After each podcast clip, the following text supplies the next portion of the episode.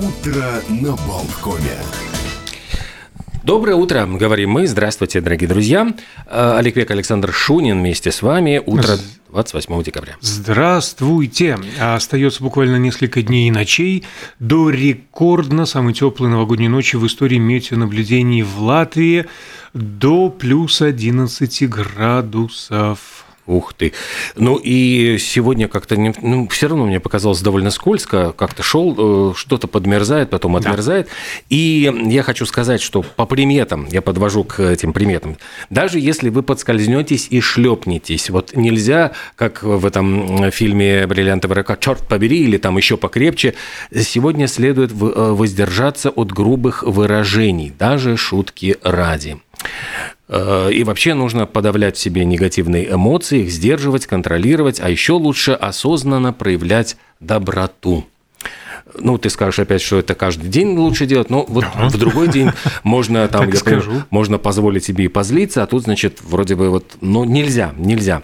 И еще очень интересный момент, не рекомендуется ходить в гости, чтобы в будущем году не пропадать надолго из дома чтобы осталось место в животике на Новый год. Поэтому сегодня нельзя в гости ходить, потому иначе не успеем похудеть. Тут осталось всего ничего. Сначала худеем перед Новым годом, потом худеем к лету.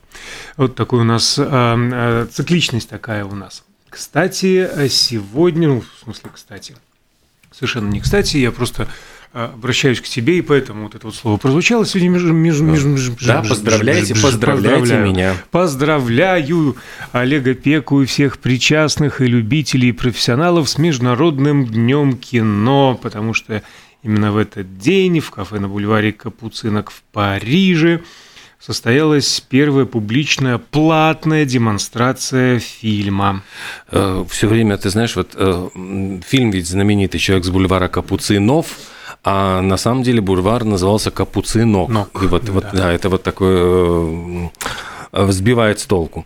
А еще хочу сразу проанонсировать, что сегодня же программа «Синема» выйдет, Международный день кино. Да. И у нас будет очень необычный выпуск. Но, с одной стороны, надо было бы подводить итоги года, там что-то, в общем, но мы подведем итоги года в следующей передаче, а в этой мы поговорим о том, э, как вообще люди смотрели кино вот в лихие, условно, 90-е. Вот этот момент перехода от э, вот советской э, системы кинопроката к уже легализованной вот той системе, которая существует сейчас. Потому что все эти подпольные видеосалоны, видеопрокаты, то есть когда там где-то... А потом официальные, кооперативные? Ну да, ну понимаешь, официальные кооперативные, которые все равно занимались как бы такой полулегальной деятельностью, потому что никаких прав никто ни у кого никогда не покупал. Э, я сам помню, что там озвучивал какие-то фильмы, там вот первые а, лицензионные, вот когда с гордостью покупали, в каком в Германии на какие-нибудь картины там какого-то С-класса, и поскольку я знал немецкий, вот почему-то именно из Германии везли кассеты, вот с немецкого э, приходилось э, переводить и дублировать фильмы. Это вот неожиданно пригодилось знание немецкого языка единственный раз в жизни, когда оно меня подкормило в эти страшные суровые годы. Лихо. Да, это я просто, ну, к тому, что сегодня будет очень интересный день воспоминаний после 11 часов. А сегодня забавный такой праздник – День поиска северного оленя. Такой вот э, неотъемлемая часть зимней сказки, орнамент на свитере, упряжка Санты, и вообще величественное животное. А все эти вот открытки, книжные иллюстрации и так далее. Несколько слов про северных оленей собственно. А рога и главное украшение имеют не только самцы, которые называются по науке быки, но и самки, важенки. И этим э, северные олени отличаются от других видов оленей, у которых самки безрогие. И рога вырастают, отпадают каждый год. Э, значит, мальчики их сбрасывают в начале зимы после гона, а девочки только весной после родов. Копыта северного оленя способны изменяться в зависимости от времени года, то есть у них зимняя и летняя обувка, так сказать. А летом, когда олень вышагивает горделиво по тундре, подошва копыт губчатая, а к зиме, что называется, меняет резину. Мягкие подушечки на подошве затягиваются, обнажается острый край копыта, чтобы не скользить на льду, и лучше раскапывать снег в поисках пищи. Кстати, они докапываются до буквально 70 сантиметров. Докапываются. Да, докапываются. А у северных оленей шерстинки полые, и воздух, который содержится внутри между них, помогает животному а, и переносить э, низкие температуры, зачастую рекордные, и отлично плавать. А вот э, у большинства оленей на носу есть голый участок – лишенных, э, лишенный волос. У северных нос полностью покрыт шерстью. Э, летом, то есть э, днем. Летом защищает от гнуса, а зимой от холода. А еще, добывая корм, олени часто погружают нос в снег, поэтому, в общем-то, это им пригождается.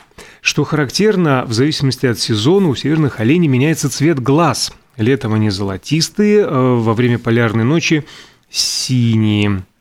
А еще северная лень – единственная млекопитающая, способная видеть ультрафиолетовое излучение, а видит волны до 320 нанометров, то, что мы, люди, воспринимаем просто как черный цвет. А, питаются. Обалдеть вообще. Ага. То есть, получается, они могут разглядеть то, чего мы не видим. Ну, в полярной ночи много чего ну. интересного бродит по тундре. А питаются они не только лишайниками мхами, листьями, ягодами, могут съесть птичьи яйца, даже мелких животных, но главное лакомство оленей – это грибы.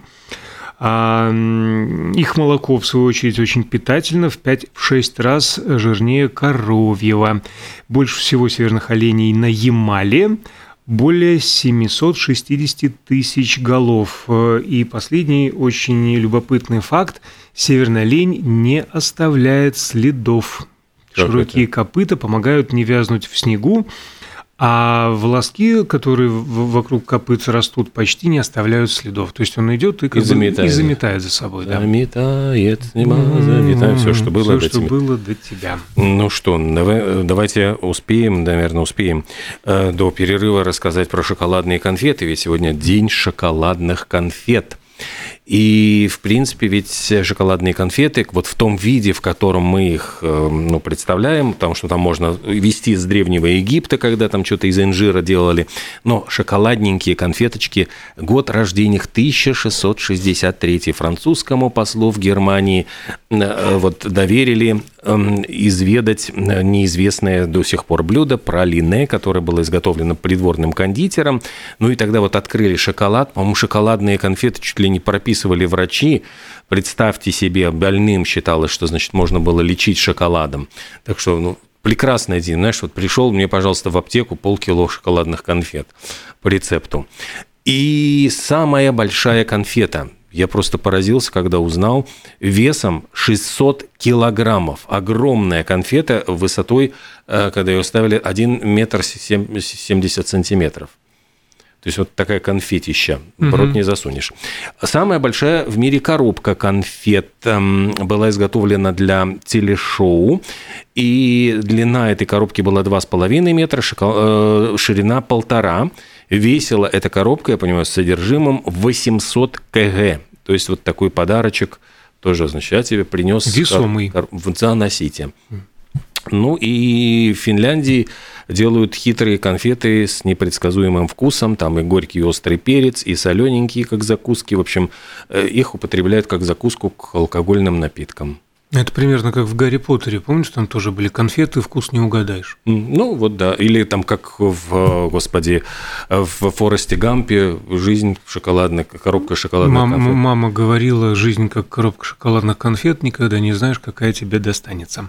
Да, а еще сегодня замечательный такой в России день продолжения банкета. Mm-hmm. Разумеется, он появился после э, фильма «Иван Васильевич меняет профессию», вот я так хотел подвести к рекламной паузе с этим продолжением банкета. Оказывается, у нас еще две минуты. Можно а, что-то побухтеть. Например, я могу рассказать, в Испании сегодня день смеха или яично-мучная битва. Вот объясните, в честь чего там бьются и почему при этом смеются. А, смеются, потому что радуются и бойни, и, главное, победе. А, Все это происходит в юго-восточном городишке Иби. Участники переодеваются в военную форму и устраивают имитацию государственного переворота. Вот э, интересный праздник с имитацией государственного переворота. Знаешь, вот как, кому расскажешь... Не в каждой стране да, поймут. Да. А такая 200-летняя традиция является частью празднования Дня святых невинных и, в общем-то, днем розыгрышей также. А по легенде, фестиваль был известен еще в Древнем Риме. А первое письменное упоминание датируется 1636 годом, но тогда власти не одобряли. Яично... Что делаете? Мучную... Имитируем государственный переворот. Разбрасываемся продуктами. А в 50-х годах прошлого века мэрия Иби вообще запретила проводить праздник, ну, потому что как бы дети в Африке голодают. Но в 1981 году фестиваль все-таки восстановили, потому что решили, прикинули, посчитали, столько туристов приезжают, денег оставляют, в общем, и муки, а, и яиц еще купят. Значит, по традиции в баталиях э, участвуют лишь женатые мужчины, причем обязательным участием в фестивале является наличие военной формы. Все начинается с того, что участники устраивают военный переворот, захватывают власть в городе, выбирают себе новых правителей, устанавливают новые законы, шуточные порядки. А возглавляет это новое правительство мэр, которого легко узнать по цилиндру на голове, ордену на груди и символическому скипетру, который украшен луком, чесноком и картофелем. Издалека, в общем-то, mm-hmm. чувствуется э, приближение власти. А, ему в помощь выбирают судью, казначея, секретаря, кассира, э, и, значит, они, собравшись вместе, отправляются в город, вылавливают горожан, которые еще не заплатили налоги новой власти. Те, кто отказывается платить, безжалостно забрасывают мукой и яйцами. Ближе к 12 часам дня образуется оппозиционная группа «Ля Оппозитио», которой не нравится новая власть. Они устраивают забастовки, принимают попытки свергнуть вот этих неугодных правителей, тоже вооружаются бомбами сырых яиц и муки, огнетушителями, в общем, всякие петарды. Все это происходит на главной площади города. Постепенно все участники становятся белыми, облитыми яйцами с ног до головы. За день фестиваля расходуется около полутора тысяч яиц и сотни кило муки. Все завершается ближе к вечеру всеобщим примирением, сцена всеобщего братания.